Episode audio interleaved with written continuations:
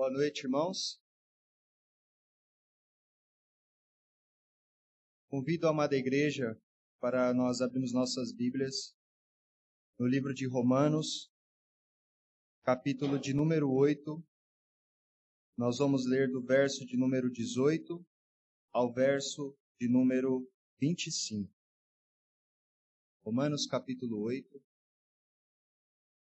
verso de 18 ao verso número 25.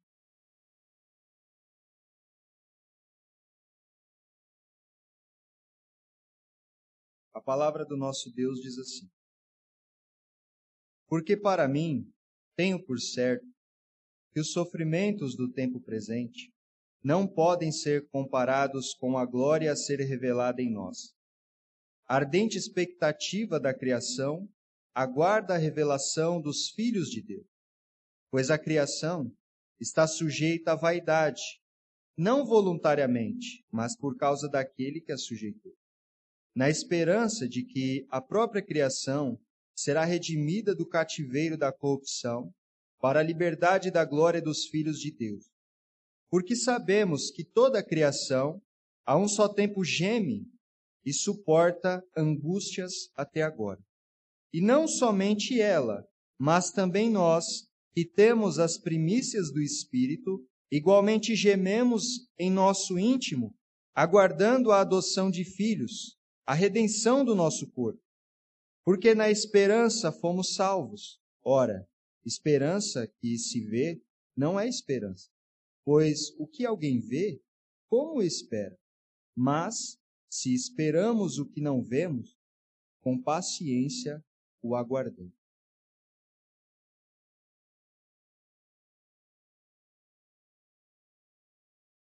Provavelmente, alguma vez na sua vida, você já assistiu algum filme ou já leu algum livro que retrate uma história de guerra, de morte, doenças, catástrofes, e após esse período, os seres humanos acham alguma solução e então a morte acaba, a fome acaba, a doença acaba e tudo mais. E no final, a paz e a harmonia. Ou ainda um filme de super-herói aonde eles enfrentam ameaças que tentam destruir a humanidade. E no final do filme, há sempre aquele ou aqueles que acabam salvando a todos e restaurando a paz. Talvez você já tenha visto alguma coisa assim. Ou seja, é uma mensagem de redenção. É o que nós podemos ver, o que nós podemos perceber que há filmes e também livros que trazem uma mensagem de redenção. É o que aguardado. Romanos, essa carta aqui foi escrita aproximadamente em 55 a 57 depois de Cristo. Provavelmente Paulo escreveu essa carta durante o período de três meses que ficou na Grécia, antes de subir para Jerusalém para levar donativos aos gentios. Está lá em Romanos 15, é, verso 25 a 29. Esta igreja não foi uma igreja fundada por Paulo, mas muito provavelmente a igreja se iniciou com cristãos que estavam possivelmente no dia de Pentecostes. Porém, mesmo assim, Paulo ele pastoreou por cartas a igreja. E sendo uma igreja composta por gentios e judeus, ele mostra ao longo da carta, de forma doutrinária, o que ligava os dois grupos, os gentios e os judeus. Tanto fala da doutrina do pecado, como da justificação. Do capítulo 1, verso 1 até o verso 17, nós temos a introdução da carta. Do capítulo 1, do verso 18 ao capítulo do verso 18 ao capítulo 11, verso 36, o desenvolvimento doutrinário. Do capítulo 12 até o 15, verso 13, a aplicação e do capítulo 15, verso 14 ao 16, verso 27, a conclusão. Ou ainda alguns dividem a carta em duas partes, do capítulo 1 ao capítulo 11, parte doutrinária, e do 12 ao 16, a parte prática. No capítulo que nós nos ateremos aqui, que é o 8, que nós lemos, Paulo ele vem falando desde o início do capítulo sobre as implicações na vida daquele que tem o Espírito Santo, que não está mais sob condenação do pecado, que também não vive mais seguindo ou segundo as inclinações da carne, e que através desse Espírito nós somos então filhos de Deus e herdeiros com Cristo. Já mais especificamente nos versos que nós estamos, Paulo ele contrasta sofrimentos com a redenção que nós aguardamos. Ele contrasta o sofrimento que nós passamos aqui com o momento da consumação da redenção.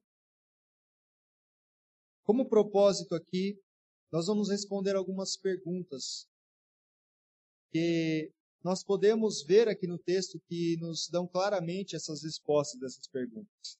A primeira pergunta é: por que precisamos de redenção? A segunda pergunta é: por que queremos redenção?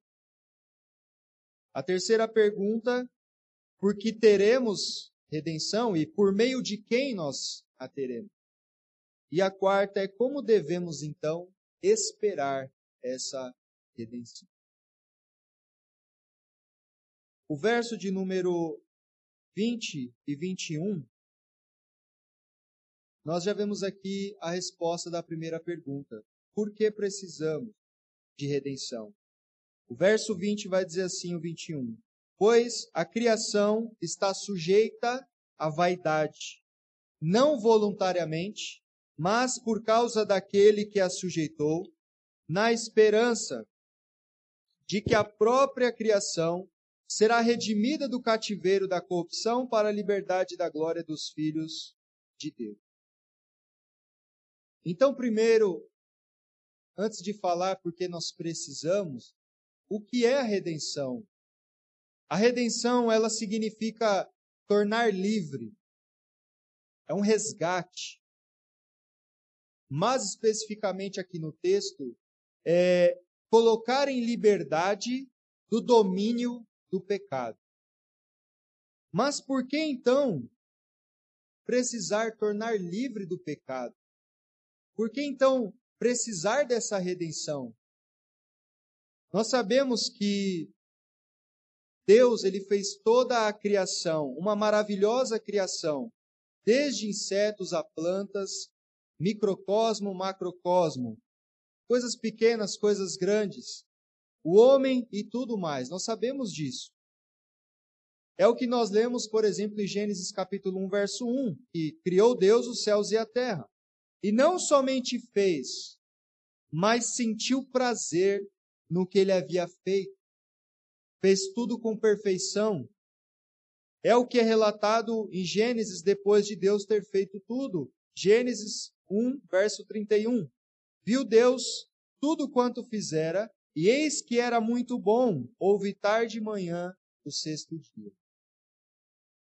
Sabemos que Deus, após ter feito tudo, ele também, depois de haver feito o ser humano, ele colocou a criação sujeita ao domínio do homem. O homem deveria então administrá-la, é o vice-gerente, ele deveria dominá-la. Ele era então responsável por essa criação. Ou seja, ela dependia do cuidado do homem. Gênesis 1, 28. E Deus abençoou e lhes disse: Sede fecundos, multiplicai-vos, enchei a terra e sujeitai-a, dominai sobre os peixes do mar, sobre as aves dos céus e sobre todo animal que rasteja pela terra. Gênesis 2,15. Tomou, pois, o Senhor Deus ao homem e o colocou no jardim do Éden para cultivar e guardar. Temos então o cenário aqui de uma perfeita criação, de uma criação sem necessidade alguma de redenção. Não havia necessidade de redenção. Porém, como sabemos, nossos pais, eles desobedeceram a Deus e caíram em pecado. E por causa do pecado dos nossos pais, toda a criação então foi afetada. Além do homem, toda a criação, tudo que ele estava dominando, tudo que estava sujeito a eles, coordenado. Gênesis 3, 17 ao 19. E Adão, e Adão disse: Visto que atendeste à voz de tua mulher e comeste da árvore que eu te ordenara não comesses, maldita é a terra por tua causa. Em fadigas obterás dela sustento durante os dias de tua vida. Ela produzirá também cardos e abrolhos, e tu comerás a erva do campo. No suor do rosto comerás o teu pão, até que tornes a terra, pois dela foste formado, porque tu és pó, e ao pó tornarás. Após a queda, tanto o homem como animais, plantas, não somente o que está aqui, não somente o que está aqui no nosso planeta, mas todo o cosmos, astro e tudo mais do universo foi corrompido.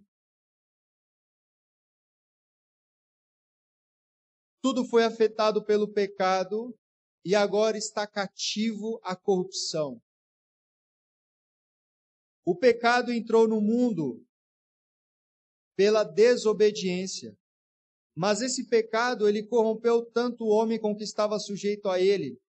Nosso texto de Romanos, ele diz diz que ela não estava corrompida voluntariamente, mas por causa daquele que a sujeitou.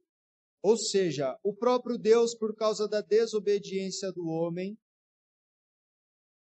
ele então sujeita a criação a essa vaidade, porque a esperança, ou seja, preparando já um momento em que essa criação não será mais corrompida. Um momento em que essa criação ela deixará de estar no cativeiro da corrupção.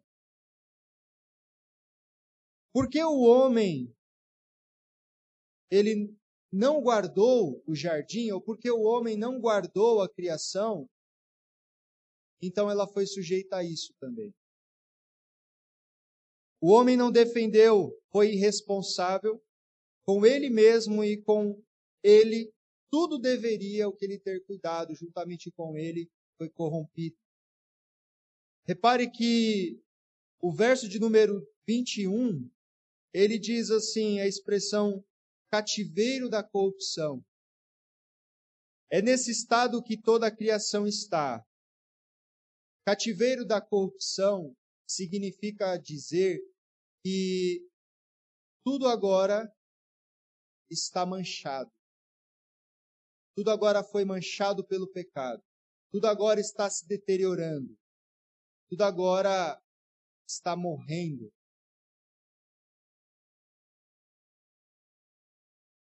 Tudo foi manchado em sua em cada partícula.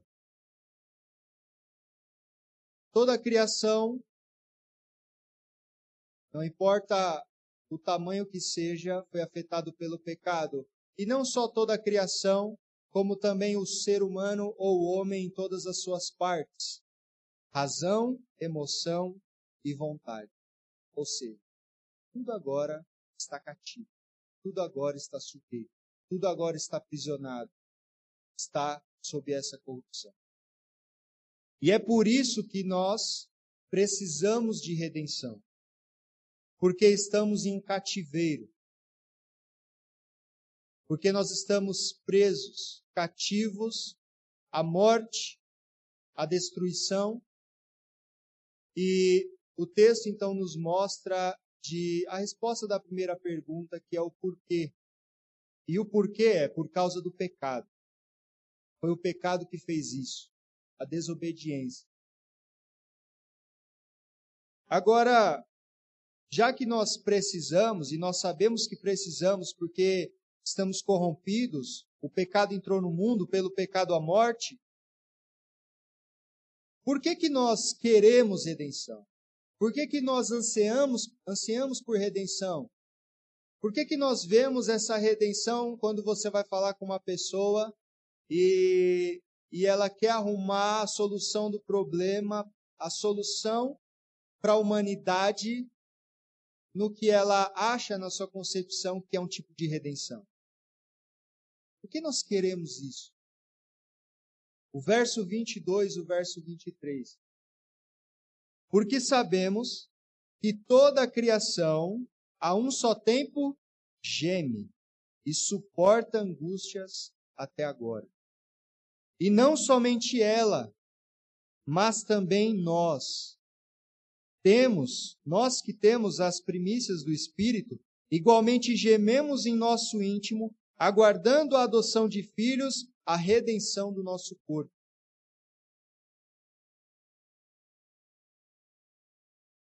Nós não precisamos de redenção somente então, porque por causa de uma situação só em si, mas também nós precisamos e também nós ansiamos essa redenção, nós queremos essa redenção, porque nós sofremos, porque nós gememos.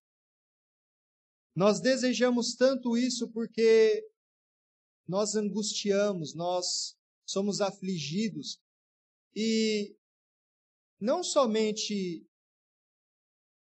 aqueles que foram alcançados pelo Senhor, e não somente a criação, toda a humanidade está gemendo.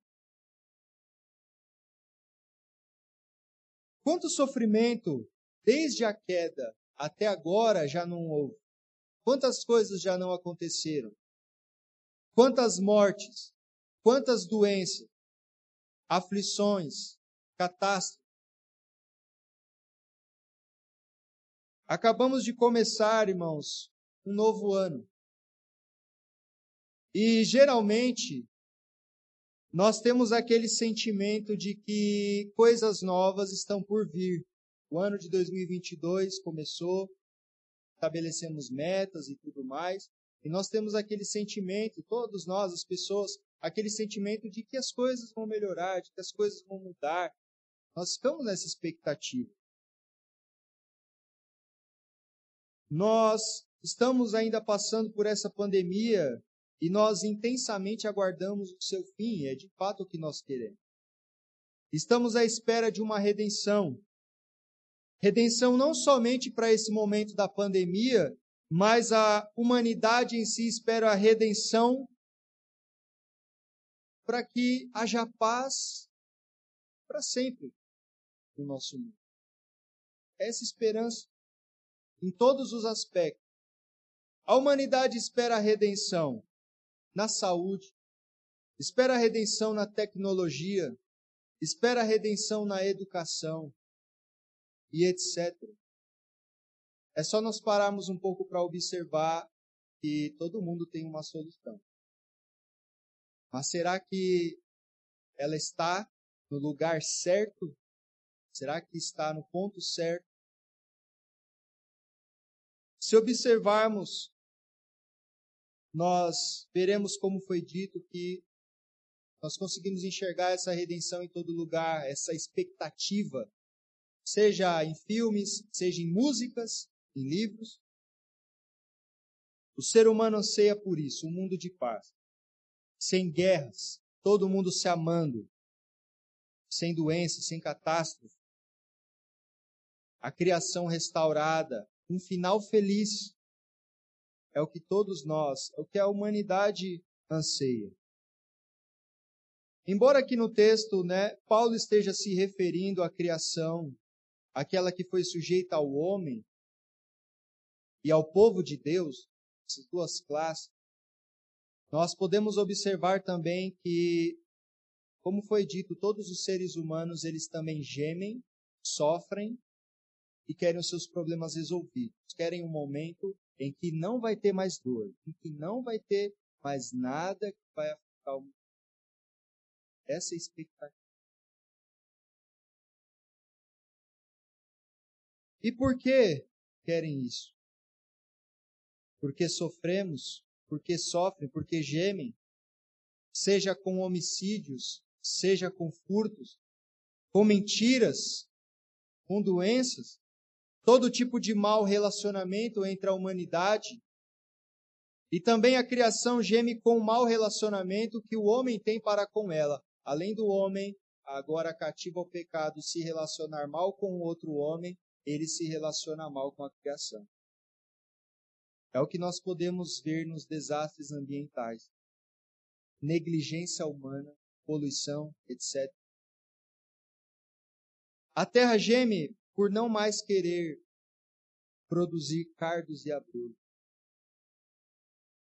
Por não mais ter terremoto. A terra geme por não mais ser maldita. Você já parou para se perguntar por que muitas pessoas se estressam trabalhando? Por que sofrem? Por que fazem o seu trabalho com dor? Com angústia? Às vezes até querendo desistir? seja sentado ou em pé. E o que falar não só das dores causadas no físico, mas também no coração? Quando machucamos as pessoas com as nossas intenções, quando machucamos as pessoas com as nossas motivações, isso faz parte das dores inclusas no cativeiro da corrupção. Tudo isso está dentro do pacote. Porque o homem sofre, e porque ele faz outras pessoas sofrerem. Como diz o teólogo Plantinga Jr. no seu livro, não era para ser assim. Realmente, não era para ser. Ou seja, não era para nós, para nós gemer, para nós sofrermos. E é por isso que toda a criação e nós ansiamos, queremos muito agora essa redenção. Esse é o nosso cenário. Esse é o fato. É só sair nós, na nossa convivência, nós vamos perceber que nós gememos, outras pessoas sofrem por isso, gemem também, fazemos outros sofrerem e a criação também sofre. Estamos dentro desse cativeiro.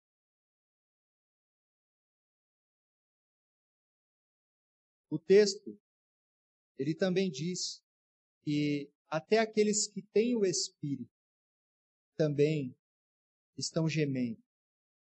É o que o próprio Paulo ele vai dizer lá em Romanos capítulo 7, verso 22 a 25. Porque no tocante ao homem interior, tenho prazer na lei de Deus, mas vejo nos meus ombros outra lei, que guerreando contra a lei na minha mente, da minha mente, me faz prisioneiro da lei, do pecado que está nos meus membros.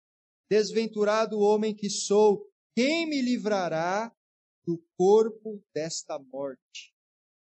Graças a Deus por Jesus Cristo nosso Senhor, de maneira que eu de mim mesmo com a mente sou escravo de lei, mas segundo a carne da lei do pecado. Ou seja, até aqueles que têm o Espírito, até aqueles que têm o Espírito Santo, estão em Cristo Jesus, ainda gemem, ainda sofrem. Por quê? Porque nós estamos ainda cativos a esse corpo.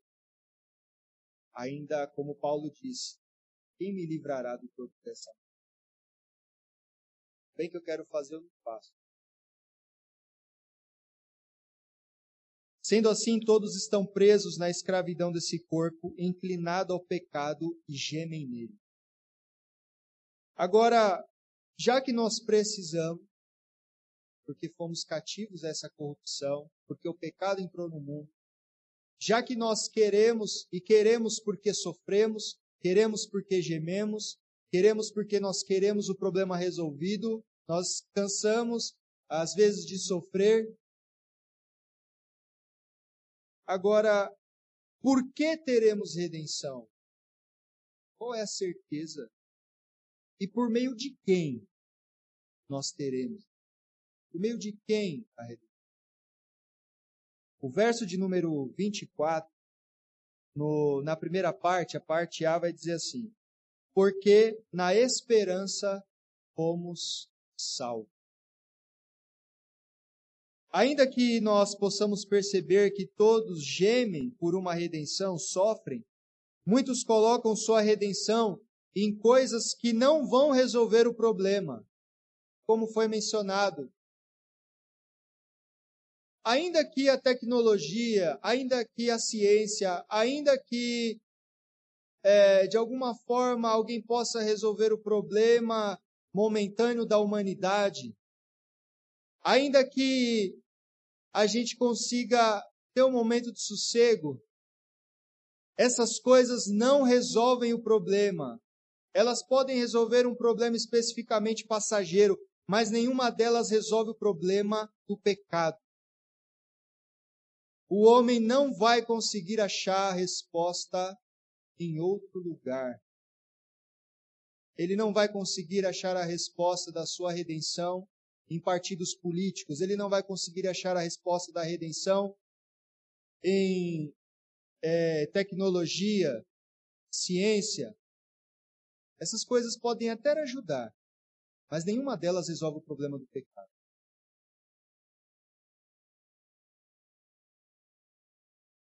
Por isso, antes de falar de por que teremos, é bom identificarmos quem terá essa redenção.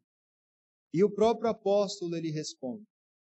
Repare que no final dos versos 18, o final do verso 19, do verso 20, do verso 21 e do verso 23, Paulo ele coloca uma expectativa em tudo que ele menciona. No final, ele coloca aonde está a expectativa. A expectativa é colocada sempre aonde? A revelação da glória dos filhos de Deus. É isso que é esperado. E também ainda no verso 23, que lemos anteriormente, Paulo deixa claro: nós que temos a primícia do Espírito, as primícias do Espírito, aguardamos a adoção de filhos. É interessante como Paulo ele vincula o Espírito Santo com a adoção de filhos. E é o que vemos, por exemplo, no contexto. No contexto próximo da passagem, se nós voltarmos um pouco no verso 15 ao verso 17, o que diz: Porque não recebeste o espírito de escravidão para viverdes outra vez atemorizado, mas recebeste o espírito de adoção, baseados no qual clamamos Abba Pai. O próprio Espírito testifica com o nosso espírito que somos filhos de Deus. Ora, se somos filhos, somos, somos também herdeiros. Herdeiros de Deus e co-herdeiros com Cristo. Se com ele sofremos, também com ele seremos glorificados. Ele vincula não só ao Espírito Santo a adoção de filhos, mas também ele vincula a herança à adoção ou a filiação. Inclusive é o que nós vemos em Apocalipse, quando Deus está falando sobre a consumação, novos céus e nova terra. Apocalipse 21, verso 7. O vencedor herdará essas coisas, e eu lhe serei Deus, e ele me será filho.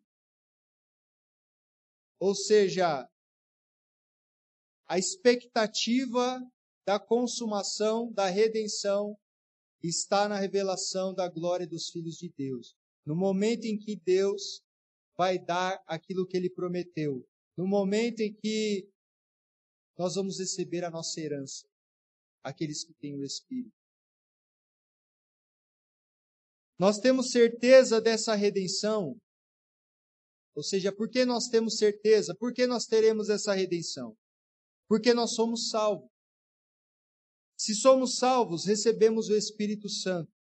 Se recebemos o Espírito Santo, fomos adotados por Deus. E, consequentemente, recebemos a sua herança. Herança essa incorruptível. Receberemos um corpo glorificado, uma criação para administrar novamente mas uma criação que não vai estar sujeita mais, nunca mais estará sujeita à corrupção do pecado. Ou seja, na redenção, no momento da consumação da redenção, que é o momento que a criação aguarda e o momento que nós aguardamos, tudo será transformado.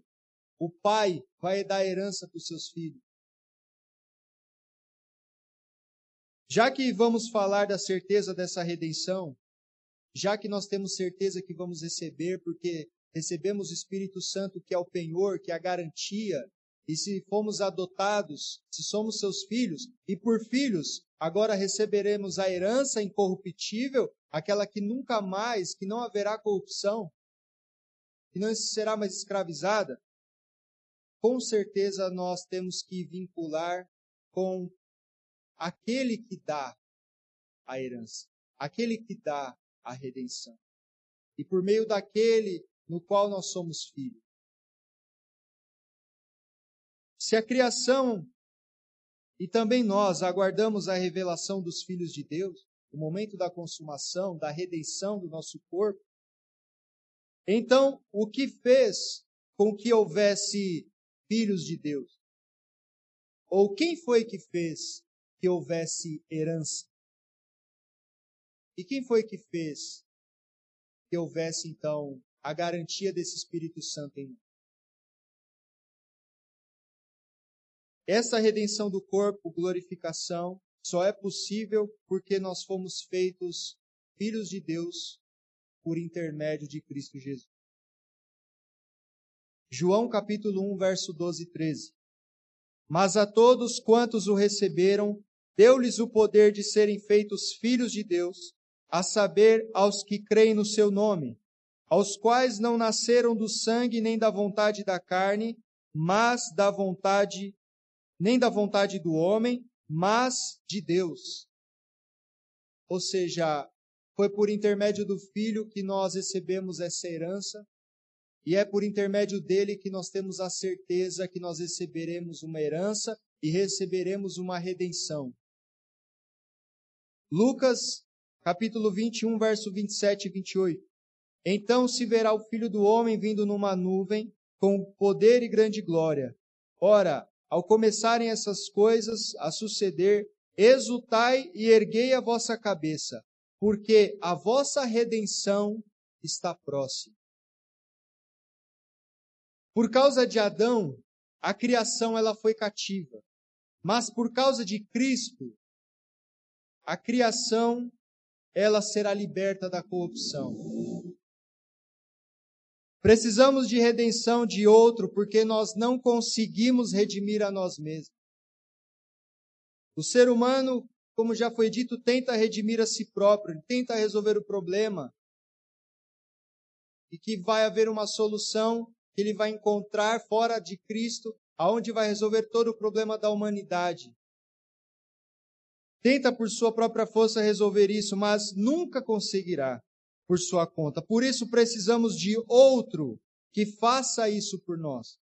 Alguém que não foi sujeito à corrupção do pecado, alguém que não foi sujeito à escravidão, somente alguém que não foi sujeito a isso, somente alguém que não se corrompeu, somente alguém que não foi afetado pelo pecado poderia tirar homens do pecado e poderia tirar o homem a criação do cativeiro da corrupção. Somente Cristo poderia fazer isso. Já que a terra ela foi considerada maldita com o primeiro Adão, com o segundo Adão, a terra tem esperança de ser redimida. É, é o que o texto ela tem expectativa agora. Por quê? Por causa do segundo Adão, por causa de Cristo. Só podemos esperar essa redenção porque ela é feita em Jesus. Estamos falando é, não somente de uma redenção futura, não somente lá na frente, mas de uma redenção que acontece agora, de uma redenção que acontece hoje, de uma redenção que acontece nesse momento nas nossas vidas, que acontece nos dias de hoje na humanidade. só vai obter a redenção futura quem obter a redenção agora. Só vai obter esse momento na consumação, onde tudo será liberto, onde tudo será restaurado desse cativeiro da corrupção lá, só vai passar por esse momento quem passar agora por essa redenção. É hoje, o momento é hoje, o momento é agora. Tem uma redenção futura, porém nós já aguardamos porque recebemos ela no presente, porque nós cremos. É necessário arrependimento agora. Ninguém é redimido se não for escravizado. Ou seja, só necessidade de redenção aquilo que foi escravizado. E se todos foram cativos pelo pecado, todos necessitam dessa. Se eu se eu não entendo o cativeiro que eu estou agora, se eu, se eu não entendo o momento que eu estou agora, o que aconteceu, por que o mundo anseia por isso, se eu não entendo isso agora, eu também não vou entender o que é a redenção e não vou esperar por ela. Então precisamos ter em mente que isso afetou toda a humanidade e nós ansiamos, queremos e aguardamos aonde de fato acontecerá essa redenção em Cristo Jesus.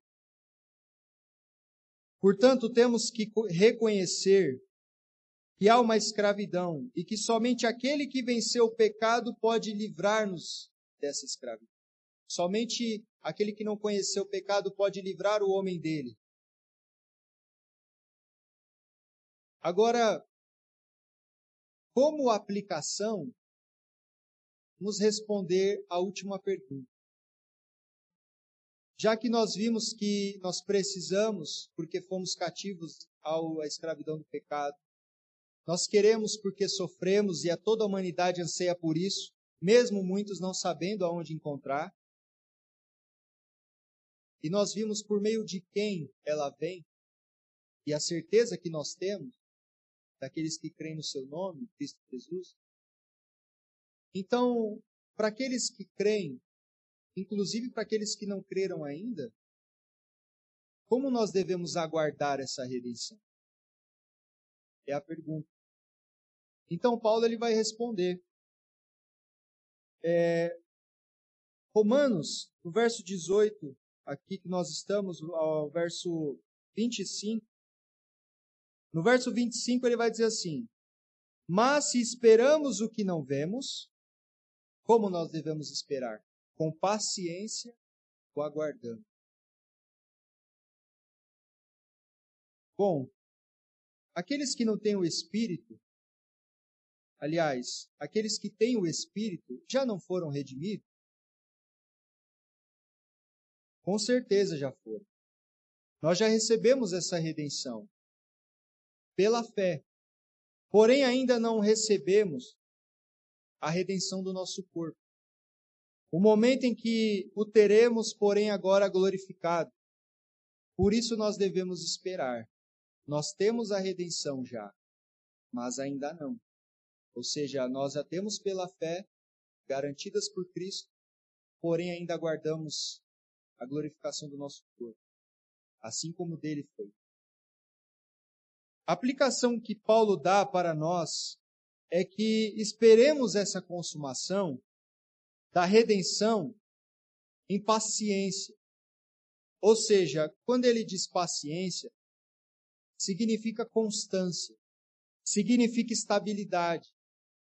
Ou seja, a característica da pessoa que não se desvia do seu propósito e de sua lealdade à fé e piedade, mesmo diante das maiores provações e sofrimento. O que Paulo está mostrando é: nós já fomos salvos na esperança, ou seja, nós já aguardamos. E se aguardamos, então, com paciência nós fazemos isso, ou seja, sem olhar, sem olhar para o lado, sem olhar para a direita ou para a esquerda, mas olhando para aquilo que esperamos, para aquilo que aguardamos, ainda que seja sofrimento, ainda que seja difícil. Por isso, não desanimemos, pelo contrário, mesmo que o nosso exterior se corrompa, contudo o nosso homem interior se renova de dia em dia, porque a nossa leve e momentânea tribulação produz para nós eterno peso de glória, acima de toda comparação, não atentando nós nas coisas que se veem, mas nas que se não veem. Porque as que se veem são temporais, e as que se não veem são eternas. 2 Coríntios 4, verso 16 a 18. O que Paulo está reforçando é: nós devemos aguardar com paciência e nós sabemos que essa, esse momento de cativeiro ele não representa nada diante daquilo que vai chegar. Ele reforça isso, inclusive, no texto, nosso texto, lá no verso 18, quando ele diz assim: Os sofrimentos não se comparam com a glória a ser revelada. Por que ele fala isso? Porque os sofrimentos são passageiros. Por que ele fala isso? Porque os sofrimentos, o que nós passamos aqui, é só um momento. Ele usa, inclusive, falando de Cristo, no verso 17, no verso anterior, falando: olha, se com ele sofremos, com ele também seremos glorificados. Ou seja, o sofrimento de Cristo durou só um momento. O dele durou só um momento. O meu também vai durar só um momento. É o que Paulo está dizendo. O nosso vai durar um momento. Então ele diz que ele tem certeza que não se compara à glória que vai ser revelada, porque os sofrimentos aqui acontecem em um corpo de corrupção, mas a glória que vai ser revelada acontece em um corpo que vai ser eterno, sem morte, sem corrupção. O sofrimento aqui vai acabar, mas a glória eterna vai continuar, um corpo restaurado. É por isso que o corpo sofrendo aqui não vai ser comparado ao corpo que nós vamos ter lá. Ou seja, nós aguardamos e com paciência aguardamos porque nós temos essa certeza e porque não se compara os sofrimentos aqui com que vai ser revelado, onde tudo vai ser restaurado. Os sofrimentos, eles estão ligados à, corruptividade da carne e são passageiros. Os que têm o Espírito de Deus e não podem ser comparados com a glória que há de vir, porque esta glória está associada à eternidade em um corpo incorruptível. O apóstolo Pedro, após falar sobre a consumação, sobre esse momento também, ou a redenção da criação, ele diz para a igreja, 2 Pedro, capítulo 3, verso 14, Por essa razão, pois, amados, esperando essas coisas, Empenhai-vos por serdes achados por ele em paz, sem mácula e irrepreensível. Ou seja, vamos aguardar dessa forma, com paciência, olhando para o alto, sabendo que o sofrimento aqui é passageiro, incorruptíveis, aguardando dessa forma em santidade na presença de Deus. Mesmo que tanto aqueles que não põem sua redenção em Cristo, como aqueles que atribuem a Cristo sofrem, gemem. Ou seja, os dois grupos vão sofrer, os dois grupos vão gemer. Aqueles que aguardam Cristo e aqueles que põem a sua redenção em qualquer outra coisa. Os dois estão gemendo. Mas qual que é a diferença? A diferença é que aqueles que colocam a sua redenção em Cristo eles terão de fato a redenção verdadeira. E de fato, eles são consolados pelo Espírito Santo. Porque eles são filhos e porque eles são herdeiros. Portanto, mesmo que falando para nós, mesmo que falando para aqueles que creem no Senhor, ainda também há uma palavra para aqueles que não creram no Senhor ainda. Para aqueles que não encontraram, que não tiveram encontro com o Senhor, aonde nós estamos colocando nossa redenção? Ainda nós, muitas vezes que estamos na igreja, talvez aguardamos a redenção em outro lugar. Por isso, nosso foco deve estar na redenção somente nele, somente em Cristo. Talvez alguém não conheça o Senhor ainda e está aguardando a resolução, está aguardando o problema do pecado ser resolvido em outro lugar. Ou está achando que o maior problema que nós temos é catástrofe, ou o maior problema que nós temos é enfermidade, ou o maior problema que nós temos são desavenças e mortes. Mas a pergunta é: qual é a origem de tudo? Vai ser no pecado. E como que resolve o problema da origem? Somente Cristo. Por isso a redenção só vamos Temos a resposta para as perguntas levantadas. Por que precisamos de redenção? Porque nós estamos num cativeiro de corrupção. Porque queremos redenção. Porque gememos e sofremos. Porque teremos e por meio de quem teremos? Teremos porque somos salvos, temos Espírito Santo, somos filhos de Deus e Ele nos deu essa certeza, nos dando penhor, a garantia. E por meio de quem nós teremos? Por meio do Filho de Deus, por meio de Cristo. Por meio dele nós herdamos a vida eterna. E como nós devemos esperar essa redenção? Com paciência, mantendo Cristo como nosso alvo. E como, e como aqueles que não conhecem a Cristo devem, devem ter como resposta ou aguardar de que forma? É o arrependimento. A única maneira agora é o arrependimento. E o único lugar que deve ser confiado às suas expectativas é em Cristo Jesus. Não haverá redenção sem Cristo. As pessoas elas vão esperar por toda a vida. Elas vão esperar por toda a vida em coisas que nunca encontrarão a redenção. Se você tem o Espírito Santo, então a sua esperança de redenção está no lugar certo. Não, como foi dito em partidos políticos, não na educação, nem tecnologia, nem medicina.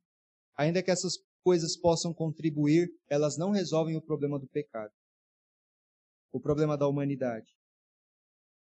Apenas Cristo resolve esse problema redenção somente em Jesus. Deus assim nos abençoe. Amém.